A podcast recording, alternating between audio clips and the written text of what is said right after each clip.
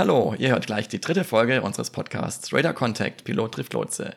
Wir haben wieder einige Fragen bekommen, die wir gern vorab für euch beantworten möchten. Seid, die ersten Fragen gehen an dich. Hallo. Ja, die erste Frage, die kam von Stefan. Ihm ging es um den Transponder und was für Daten eigentlich von dem genau übermittelt werden. Und da habe ich wahrscheinlich ein bisschen zu sehr übertrieben in der letzten Folge. Der Transponder selber übermittelt uns eine Handvoll Daten, unter anderem den Track, also das, den Flugkurs, den er gerade fliegt, die Höhe, die momentane Steig- und Sinkrate und noch ein paar andere Sachen. Aber explizit die Waypoints, also die Flugroute, die ein Flieger abfliegt, die haben wir selber bei uns in der Flugsicherung hinterlegt. Das heißt, dass die Daten, die der Transponder uns übermittelt, eher begrenzt sind, die werden dann über lokal vorhandene Daten angereichert. Dann hatte Stefan noch ein paar Fragen zum Radar, was man da tatsächlich alles sehen kann, besonders kleine Objekte oder ein Flugzeug, was aus GFK, ich tippe mal, dass es Glasfaser, Kunstwerkstoff oder ähnliches besteht, ob man das alles sehen kann. Und tatsächlich ist meine Antwort darauf, kommt drauf an. Flughafen-Nahbereich hat man unfassbar fein auflösende Radaranlagen, die, ich glaube, ich übertreibe da nicht, einen kleinen Vogelschwarm sogar anzeigen würden, während man in höheren Flughöhen natürlich nicht solche feinen Radaranlagen braucht. Das Militär dürfte dich trotzdem mit deinem Flugzeug gesehen haben, tippe ich mal, Stefan. Aber die Antwort, die kann ich dir nicht so genau geben. Ja, und Stefans dritte Frage war die Frage, ob Flugzeuge, die nach Sicht fliegen, einen Transponder haben bzw. einschalten müssen. Und die Antwort ist, sie müssen einen haben, außer es sind Segelflieger. Und einschalten, das kommt auf den Luftraum an, in dem man fliegen will. Aber das ist Zeug für eine andere Folge, weil das so umfassend ist. Tim. Danke, Seid. Erik und Georg wollten etwas ganz Interessantes von uns wissen. Und zwar haben sie uns die Fragen gestellt, wem gehört eigentlich die Luftsäule über meinem Grundstück? Offenbar darf man ja in ein paar hundert Metern Höhe darüber fliegen, aber wo ist das geregelt? Und dürfen auch Drohnen in beliebiger Höhe, also auch niedrig über mein Grundstück fliegen? Mit diesen Fragen können wir eine ganze Podcast-Folge füllen. Das wollen wir auch mal aufgreifen. Gerade das Thema Lufträume hat Seid ja auch schon angesprochen und auch das Thema Drohnen ist super spannend. Aber um die Fragen von Erik und Georg kurz zu beantworten, gibt es einige Gesetzestexte dazu, und zwar zum einen im BGB, den Paragraphen 905. Da steht drin, dass das Recht eines Eigentümers am Grundstück sich auch auf den Luftraum bezieht, aber ich als Grundstückseigentümer nicht verbieten kann, dass der Luftraum beim Grundstück genutzt wird, wenn das in einem höheren Interesse steht. Also Flugverkehr ist laut BGB natürlich über dem eigenen Grundstück möglich. Dann gibt es ein europäisches Gesetzeswerk, das ist die sogenannte SERA, Standardized European Rules of the Air, also so eine europäische Luftverkehrsordnung, äh, die natürlich auch in Deutschland gilt. Da steht drin, dass jedes Flugzeug mindestens 300 Meter Abstand über dem höchsten Hindernis in einem Umkreis von 8 Kilometern halten muss. Also ich darf nicht beliebig tief fliegen, ich muss mindestens 300 Meter Höhe Abstand halten zu einem Objekt am Boden, also auch zum Haus zum Beispiel. Und was die Drohnenfrage angeht, da gibt's die Luftverkehrsordnung, das ist ähnlich wie die Straßenverkehrsordnung, den Paragraphen 21h. Und in dem steht drin, dass äh, Drohnen über Grundstücke nur dann fliegen dürfen, wenn der jeweilige Eigentümer dem zugestimmt hat. Ja, damit haben wir alle Fragen, die zu Folge 2 kamen, beantwortet und wünschen euch jetzt viel Spaß beim Hören der Folge 3.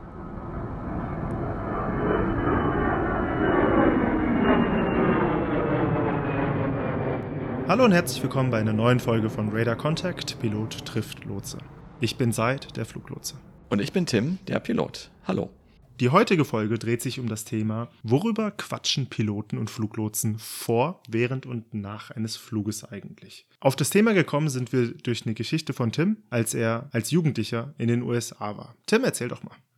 Ja, genau, Seid. Und zwar bin ich damals in den USA in ein Flugzeug eingestiegen und habe mich sehr gefreut, als ich festgestellt habe, dass ich mit den Kopfhörern, die von dem Flug ausgeteilt wurden und die man damals in die Armlehne stecken konnte, nicht nur Musik hören konnte und Filme anschauen, sondern dass ich den Flugfunk mit anhören konnte, live und direkt aus dem Cockpit. Und das fand ich super spannend und aufregend, denn das gab mir das Gefühl, mit dabei zu sein, mittendrin.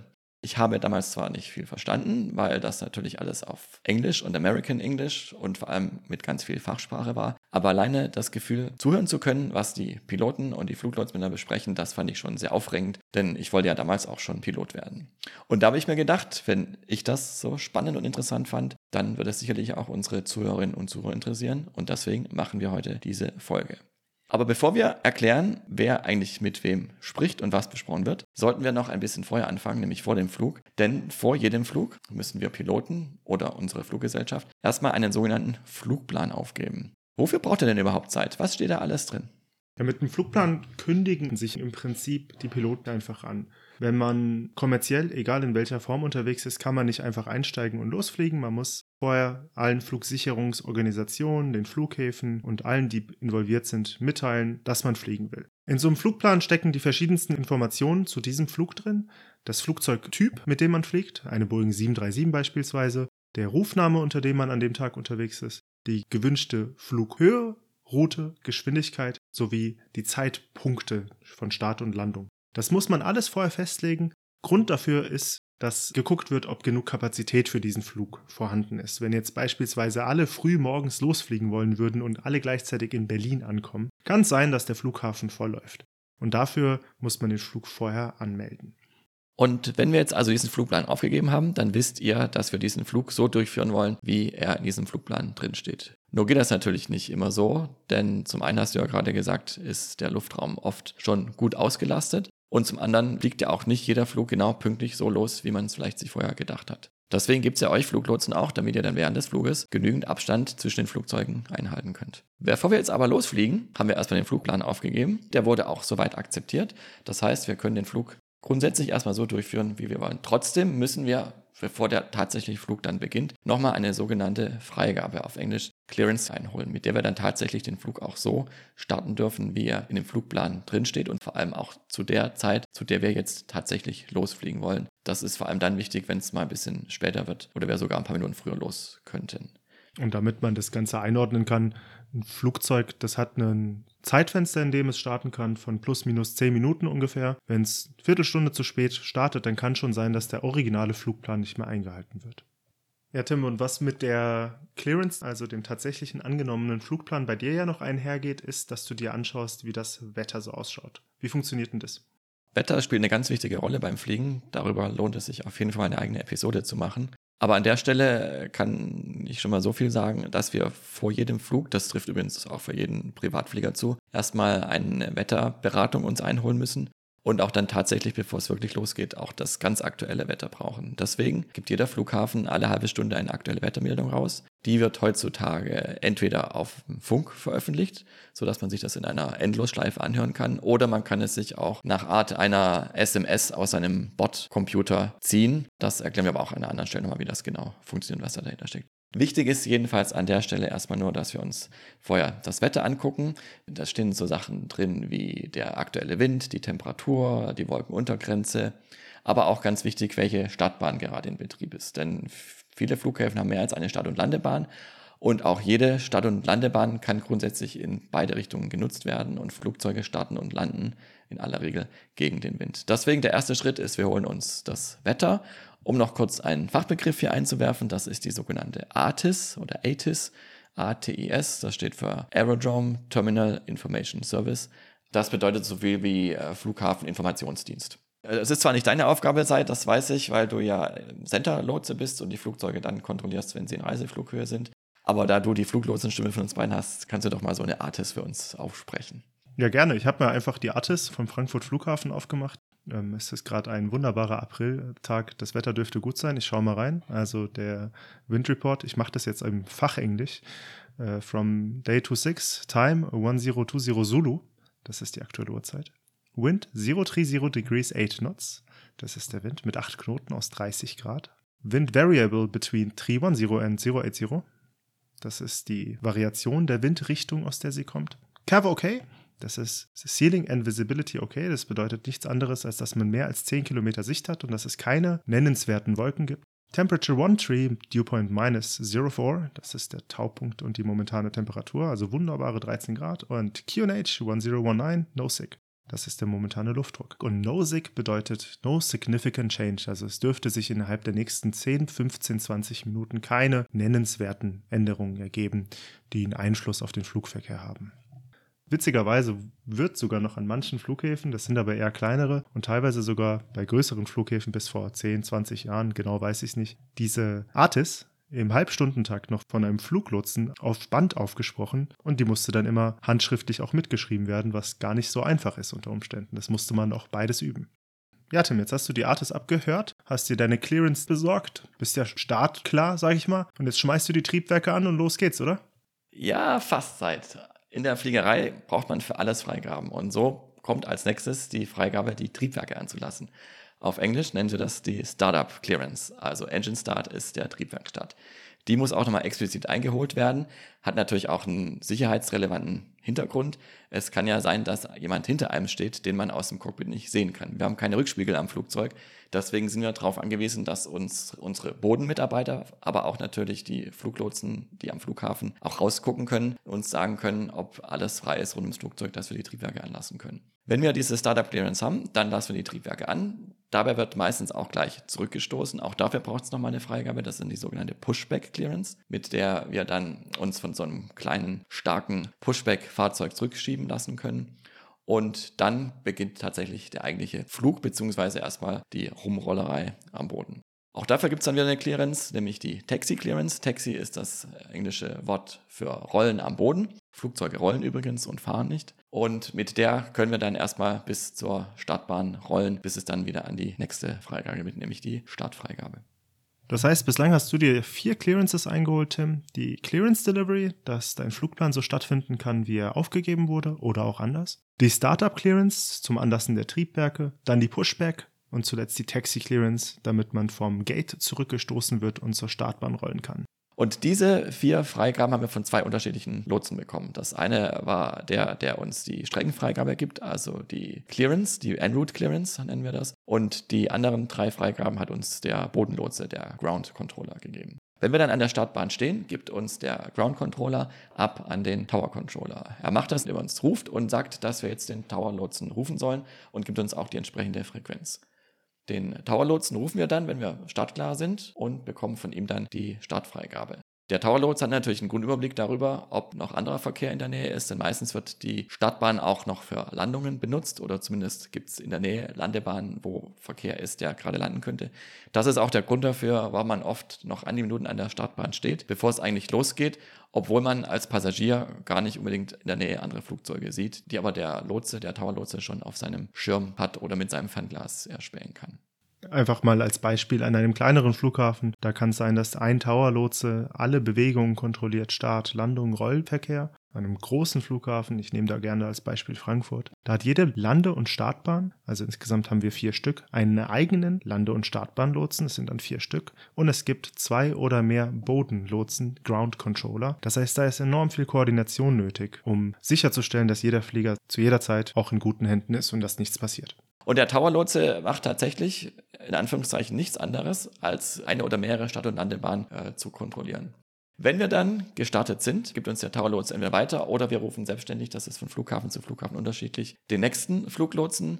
Das ist dann schon wieder einer, der gar nicht am Flughafen sitzt, sondern seid so wie du und deine Kollegen in irgendeinem Center und der dann die Flugzeuge kontrolliert, die im Reiseflug sind oder zumindest im Steig- oder im Sinkflug. Der erste, mit dem wir dann in der Luft reden, ist dann der Abfluglotse, der in der Regel auch noch den Anflugverkehr mit kontrolliert. Auch eine sehr komplexe Koordinierungsaufgabe. Das ist auch ein Luftraum, durch den wir in der Regel relativ schnell durchfliegen, weil wir gerade in Bodennähe noch sehr hohe Steigraten haben, bis wir dann schließlich unsere Reiseflughöhe erreichen und es dann sein kann, dass ich mit Seid oder einem seiner Kollegen spreche. Ja, also wenn man sich das jetzt mal kurz bildlich vorstellt, ein Pilot holt sich seine ganzen Clearances da am Anfang noch auf dem Boden, hatte unter Umständen zwei, drei, schon vier Frequenzen, also vier verschiedene Fluglotsen oder ähnliches, mit denen er gesprochen hat, ist dann in der Luft und bis er dann von dem Zeitpunkt des Starts in seiner Reiseflughöhe ist, kann es sogar sein, dass er nochmal durch sieben, acht verschiedene Hände gereicht wird, also wirklich acht einzelne Flugkontrollsektoren durchfliegt, bis er dann im En-Route-Teil ankommt, wo beispielsweise auch ich arbeite, wo ein Großteil des Verkehrs über Deutschland durchgeht. Und da kann man grob sagen, alle 10 Minuten, alle 15 Minuten gibt es wieder auch eine neue Frequenz, wo man wieder mit einem neuen Fluglotsen in einem neuen Zuständigkeitsbereich durchfliegt. Das ist für mich als kleiner Fluglotse, der hier in Deutschland sitzt und arbeitet, total faszinierend. Wir könnten einfach eine wunderbare Perlenkette aufziehen, anhand derer wir dann irgendwann in Tokio ankommen und dann wieder weiter in östlicher Richtung um die Welt zurück bis nach Deutschland. Das ist faszinierend. Da ist immer ein Fluglotse, der auf euch aufpasst. Finde ich echt cool. Ab wann weißt du eigentlich, seit dass wir in deinen Luftraum einfliegen werden? Kriegst du die Infos schon, wenn wir gestartet sind oder zehn Minuten vorher? Wie funktioniert das? Also bei mir ist es so, dass ich 20 Minuten vor Einflug in meinen Luftraum einen Informationsstreifen schon über dich kriege. Zehn Minuten vor Einflug in den Luftraum ändert sich dann die Darstellung von deinem Flugzeug auf meinem Radarbildschirm, sodass ich weiß, ah, das ist ein Flugzeug, was bei mir irgendwann bald einfliegt. Ganz konkret ist bei mir dass wenn du nicht bei mir einfliegst, du als weißes Ziel, also als weißes Flugzeug auf grauem Hintergrund dargestellt wirst. Also ich muss mich schon echt anstrengen, dich zu suchen. Aber ein Flieger, der bei mir einfliegt, der ist blau. Also das, die Schrift am Label, also die Schrift auf dem Radarbildschirm ist in blau. Und da weiß ich schon, ah ja, der ist bald bei mir, mit dem werde ich bald sprechen. An dieser Stelle können wir vielleicht auch nochmal kurz einen Hinweis auf den Titel unseres Podcasts geben. Der heißt nämlich Radar Contact. Das ist ja das, was ich als erstes höre, wenn ich mit einem neuen Fluglotsen spreche. Das läuft ja in der Regel so, der eine Fluglotse gibt mich ab, sagt mir, wen ich als nächsten rufen soll, also den Namen und die Frequenz, und dann schalte ich um. Podcast 123, Contact Berlin Radar uh, 128825. Ciao, bis später. 128825, Podcast 123. Tschüss.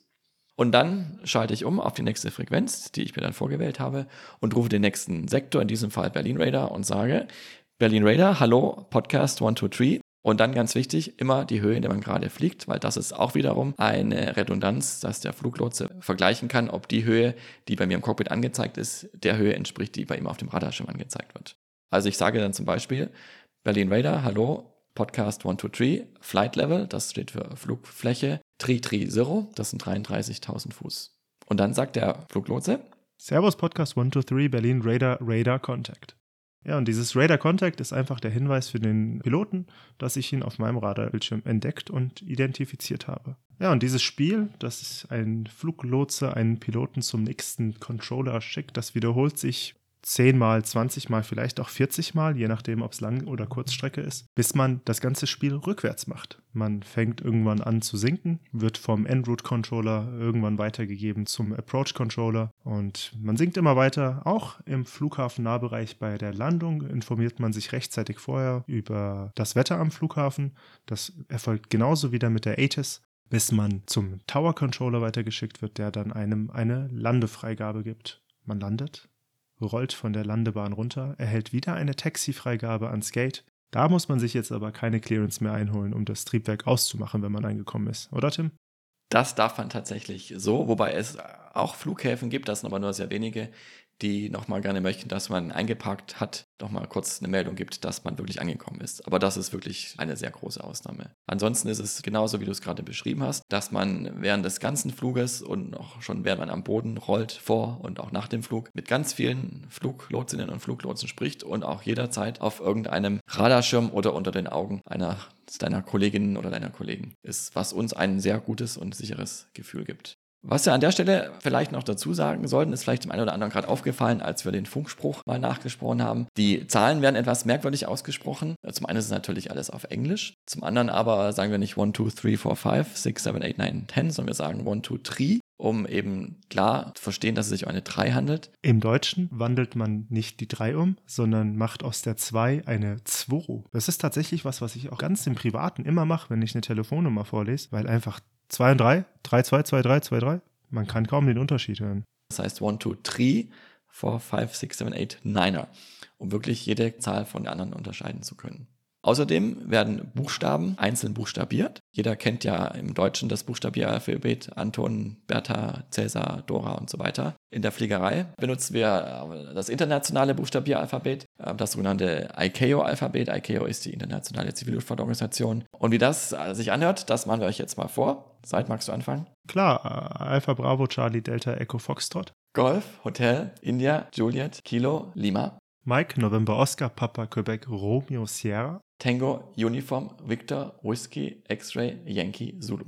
Ja, und Tim, so wie du mit 40, 50 oder auch manchmal nur 10 verschiedenen Fluglotsen während deines Flugs sprichst, quatsch ich auch die ganze Zeit mit den verschiedensten Piloten aus aller Welt. Das ist wirklich cool. Da fliegt dann mal einer aus Indien nach USA, aus Israel nach England und aus Spanien nach Japan. Das heißt, wir haben alle Fluggesellschaften, die so hier unterwegs sind auf der Frequenz. Und da gibt es auch ein paar coole Callsigns, also ein paar coole Rufzeichen, die man gar nicht so kennt. Also beispielsweise der, der Klassiker, der in Europa ja sehr weit verbreitet ist ist, ist British Airways, ja. Die nennen sich auf der Frequenz gar nicht British Airways, sondern die nennen sich Speedbird, was ich irgendwie cool finde. Ab und zu fliegt bei uns auch noch South African durch, die nennen sich Springbok oder als jetzt zum Beispiel EasyJet wegen des Brexits, glaube ich, eine Tochter in Österreich gegründet hat, nennt die sich nicht EasyJet Austria oder so, sondern die heißt Alpine, also Alpine. Das ist einfach ganz nett Da kommen auch ein paar lustige Callsigns zusammen. Beispielsweise hat auch Volkswagen ein eigenes Flugunternehmen. Die nennen sich zum Beispiel Beetle, so wie der VW Beetle.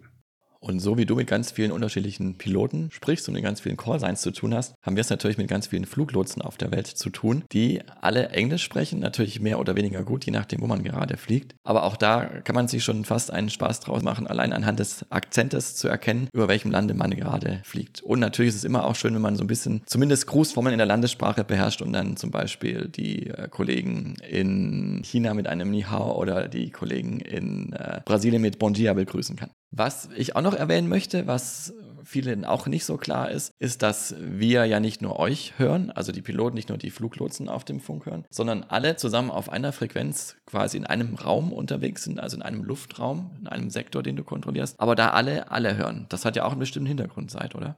Ja, das dient der, wie wir sie nennen, Situational Awareness. Das ist ganz hilfreich, wenn andere Piloten auch merken, oh, auf der Frequenz ist mehr los, hier wird die ganze Zeit nur gefunkt. Es gibt quasi kaum eine Pause, wo mal nicht ein Pilot von einem Fluglotsen angesprochen wird oder ein Pilot einen Request an einen Fluglotsen hat. Das heißt, wenn man als Pilot in einem Sektor unterwegs ist, wo es gerade voller ist, korreliert es dann auch einhergehend mit einer Frequenz, die voller ist. Apropos voller Frequenz, wir können ja auch noch kurz erwähnen, in welchem Frequenzbereich wir eigentlich funken. Das ist vielleicht für die ganz interessant, die ein bisschen technisch versierter und interessierter sind. Der normale Flugsprechfunk findet ja im englisch sogenannten VHF-Band statt, also Very High Frequency. Auf Deutsch heißt das UKW, Ultrakurzwelle. Und das ist ziemlich genau da, wo der normale Radiobereich aufhört. Also wenn man jetzt am Radioempfänger weiterdrehen könnte nach rechts, also über die 108 hinaus, dann kommen erstmal die Frequenzen der Navigationsanlagen, über die wir an einer anderen Gelegenheit mal noch sprechen werden. Und danach im Frequenzbereich von ungefähr 118 bis 137 Megahertz kommt der Flugfunk.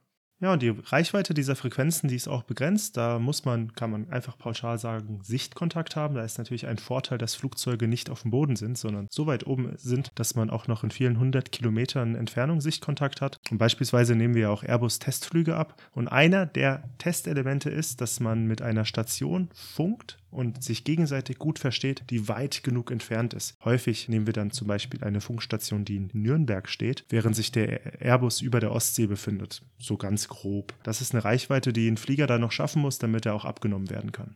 Ja, und Funkreichweite ist auch ein ziemlich interessantes Thema, wenn man mal äh, anfängt, sich vom Kontinent loszulösen. Es gibt ja doch ziemlich viele Langstreckenverbindungen, die über den Atlantik gehen. Und das ist ein Bereich, da bin ich absolut nicht der Experte für. Tim, erzähl uns mal bitte, wie das funktioniert. Das finde ich total faszinierend.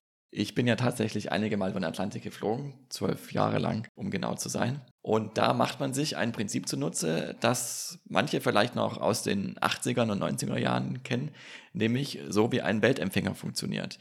Der benutzt nämlich nicht das normale Radioband, also den UKW-Bereich, den ich vorhin erwähnt habe, sondern den Kurzwellenbereich. Auf Englisch nennen wir das HF, also High Frequency. Und diese Radiowellen, die können sich rund um die Welt ausbreiten, denn die werden nämlich an der sogenannten Ionosphäre reflektiert. Das ist eine Schicht in unserer Atmosphäre, die sich in einer Höhe ab etwa 80 Kilometer mit einer maximalen Wirkung in 300 Kilometer Höhen befindet. Diese Schicht reflektiert Radiowellen in diesem Kurzwellenbereich. Und so ist es theoretisch möglich und auch praktisch durchaus möglich, einen Sender irgendwo auf der Welt am Boden zu haben und den mit einem Flugzeug irgendwo anders auf der Welt zu empfangen und umgekehrt. Da ist die Qualität natürlich nicht immer ganz so gut, da rauscht es auch mal ziemlich, hängt auch ein bisschen vom Sonnenstand ab, weil natürlich auch die Sonne einen Einfluss auf die Atmosphäre und die Ionisierung der Atmosphäre hat. Aber mit diesem Kurzwellenprinzip kann man auch über dem Atlantik oder auch zum Beispiel über Afrika oder entlegenen Gebieten Asiens sehr passabel funken. Ja, und weil generell die Funkverbindung wäre ja HF, also die Kurzwelle, sehr, sehr, sehr schlecht ist. Das ist ein Rauschen und ein Knacken, wenn man denn überhaupt verstanden wird. Wird heutzutage deutlich mehr die Technologie von CPDLC benutzt. Das ist mal wieder eine Abkürzung. Ihr merkt, in der Fliegerei gibt es viele Abkürzungen. CPDLC steht für Controller Pilot Data Link Communication. Ich sage es mal kurz, das ist SMS-Schreiben von Fluglotsen und Piloten. Und das wird heutzutage sehr, sehr viel genutzt und ist auch immer stärker auf dem Vormarsch, weil es einfach sehr flexibel ist und dadurch, dass es satellitenbasiert funktioniert, beispielsweise auch über den Weltmeeren klappt. Das soll es auch schon wieder für heute gewesen sein. Heute haben wir darüber gesprochen, worüber wir Piloten mit den Fluglotsen vor, während und nach einem Flug so alles sprechen. Wir würden uns sehr über Feedback von euch freuen zu dieser Folge, zum Podcast allgemein. Fragen, Themenwünsche, das könnt ihr uns am besten alles per E-Mail an podcast.radar-contact.de schicken. Ansonsten findet ihr uns auch auf www.radar-contact.de oder bei Facebook, Instagram und Twitter. Dort könnt ihr uns auch folgen. In diesem Sinne bedanken wir uns bei euch, liebe Zuhörerinnen und Zuhörer, verabschieden uns bis zur nächsten Episode, wenn es mal wieder heißt Radar Contact, Pilot trifft Lotse. Ich bin Seid der Fluglotse. Und ich bin Tim, der Pilot. Tschüss. Ciao.